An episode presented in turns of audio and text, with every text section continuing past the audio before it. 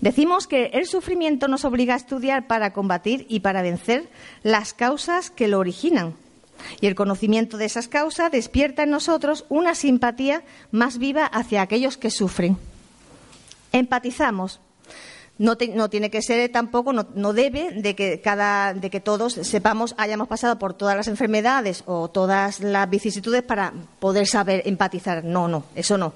Sino también por, por estos libros maravillosos, El cielo y el infierno, al final tiene muchos casos de estas personas que actuaron de una forma u otra, sin entrar en, crítica ni en juzgar, y tuvieron después pues su turbación o esta la desencarnación de una manera o de otra, que más adelante vamos a ver un caso también, ¿no? Un ejemplo. Entonces, es aprender de ellos. Es darnos cuenta, porque esos son libros, son mm, eh, es la vida real, ¿no? Eh, eh, no es ficción. En otra literatura podemos tener ficción, pero en la, doctrina espírita, algunas, también hay que sanear mucho, ¿no? Pero en la codificación, sobre todo, a eso es la realidad. Entonces, esos casos son dignos de, coger el ejemplo y aprender y no, llevar a cabo eso, ¿no? esos errores. También, eh, cuando, mm, como dijo Rosa, no perdamos el momento de decirlo de decirlo a la, gente, tampoco no es eh, adoctrinar a todo el mundo, ¿no? Pero cuando venga alguien con un problema bastante grave o que tenga una enfermedad, es que tuve esto, es que me operé de lo otro, y más y más y más, oye, pues decirle, si tenemos esa confianza, decírselo, así tal cual oye, eh, pasa esto, somos seres espirituales, tenemos un cuerpo y estás saldando deudas contigo, te estás limpiando, te estás saneando, se va a enfadar, te va a decir de, tú que estás loca o qué pasa aquí, ¿no? Sí, pero, pero te está escuchando y al final cuando te dice, oye, pues mira, ¿sabes qué? Todo lo que me estás diciendo pues mm, ha merecido pasar por esto. Como sea así, como sea verdad lo que tú me estás diciendo que voy a llegar y voy a estar después con mis familiares, pues va, a merecer la pena, ¿no? Tanto dolor, tanto sufrimiento. Y, merece la pena, merece y mucho, ¿no? Porque se pasa allí y ya con la tarea saldada. Bien, también podemos decir que es una, mm, es una transición, es un cambiar, ¿no? Es volver a nuestro hogar, como ya dijimos, volver a la casa espiritual. Vamos a pasar a la siguiente, que León Denis nos dice que es transformación necesaria y renovación seguimos creciendo, seguimos renovándonos. La oruga y la mariposa, que todos sabemos ese ejemplo tan maravilloso, a ras del suelo durante X, X tiempo. Y después, transformación, metamorfosis y las alas, a volar por el cielo. Eso tiene que ser maravilloso.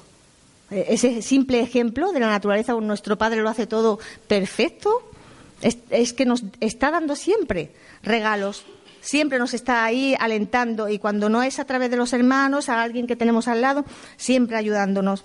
Entonces la muerte no es más que aparente, es así, no hay otra cosa. Solo lo forma, la forma exterior lo que cambia, el ser espiritual se enriquece, crece y continúa caminando. Nos preparamos en la casa espiritual y volvemos. Pero ¿qué pasa? Que cuando volvemos vamos con esas luces, con esas aspiraciones, esas virtudes conseguidas, esas más potentes, más fuertes espiritualmente hablando. Y eso es lo que decía el hermano Jesús, ¿no?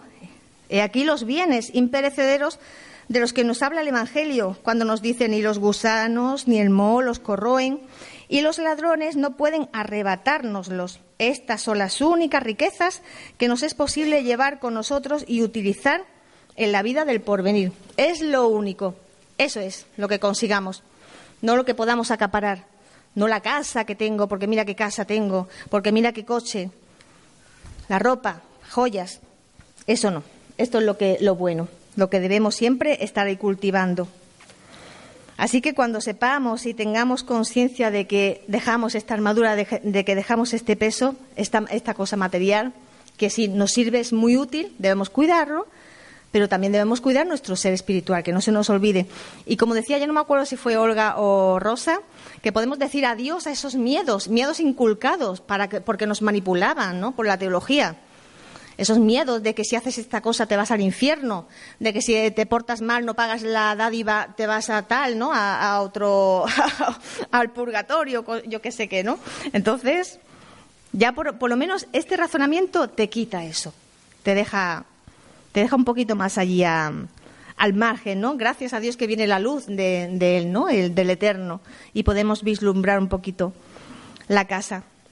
Vamos a ver León Denis, que estas palabras también merecen la pena, como todo. esta es aquí. Dice, eres por siempre ciudadano del universo. Perteneces a los siglos futuros como a los siglos pasados y en la hora presente preparas tu elevación.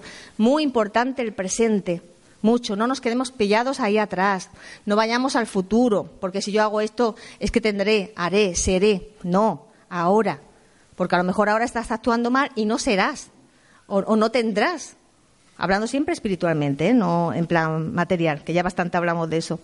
Soporta pues con calma los males elegidos por ti mismo. Otra cosa, los elegimos nosotros. No son ni Dios, no son ni mis padres por la genética, somos nosotros. ¿Qué pedimos para la siguiente reencarnación? Pasar por este trauma, pasar por esta enfermedad, pasar por esta vicisitud. Entonces no culpemos a los demás, que siempre estamos con ello, ¿no? Siembra en el dolor y en las lágrimas las semillas que brotarán de tus próximas vidas. Siembra también para los demás como los otros han sembrado para ti. Espíritu inmortal, avanza con paso firme por el sendero escarpado hacia las alturas desde donde el porvenir se te mostrará sin velo. La ascensión es ruda y el sudor inundará con frecuencia tu rostro, pero por la cima verás asomarse la luz, verás brillar en el horizonte del sol, el sol de la verdad y la justicia. Nos tenemos que esforzar, cada uno de nosotros. Venimos solitos y nos vamos solitos a la casa espiritual tenemos que trabajarnos muy bien, como hizo eh, Francisco de ¿no? Trabajarse en esa vida. Esos 44 años que él estuvo aquí fue un ejemplo. Es un poco el listón alto para nosotros, para el estadio evolutivo que tenemos, ¿no? Pero hay que empeñarse. ¿Por qué no? Lo podemos conseguir perfectamente. Desde ya.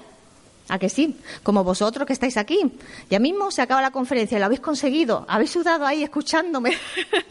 Pero lo vais a conseguir, porque todo se acaba siempre cambiamos a, otra cosa, ¿no? Pero vamos a aprovechar el momento, el, presente, en hacer las cosas bien. Así que vamos a despojarnos de esa, de esa ignorancia. Porque siempre, desde la primera vez que leemos o la primera vez que estudiamos la codificación, eso nos cambia, ¿verdad? Nos hace cambiar un poquito las cositas, la óptica, lo que nos rodea, los miedos, nos quitan, nos quita mucho. A veces nos cuesta pensarlo, pero nos quita.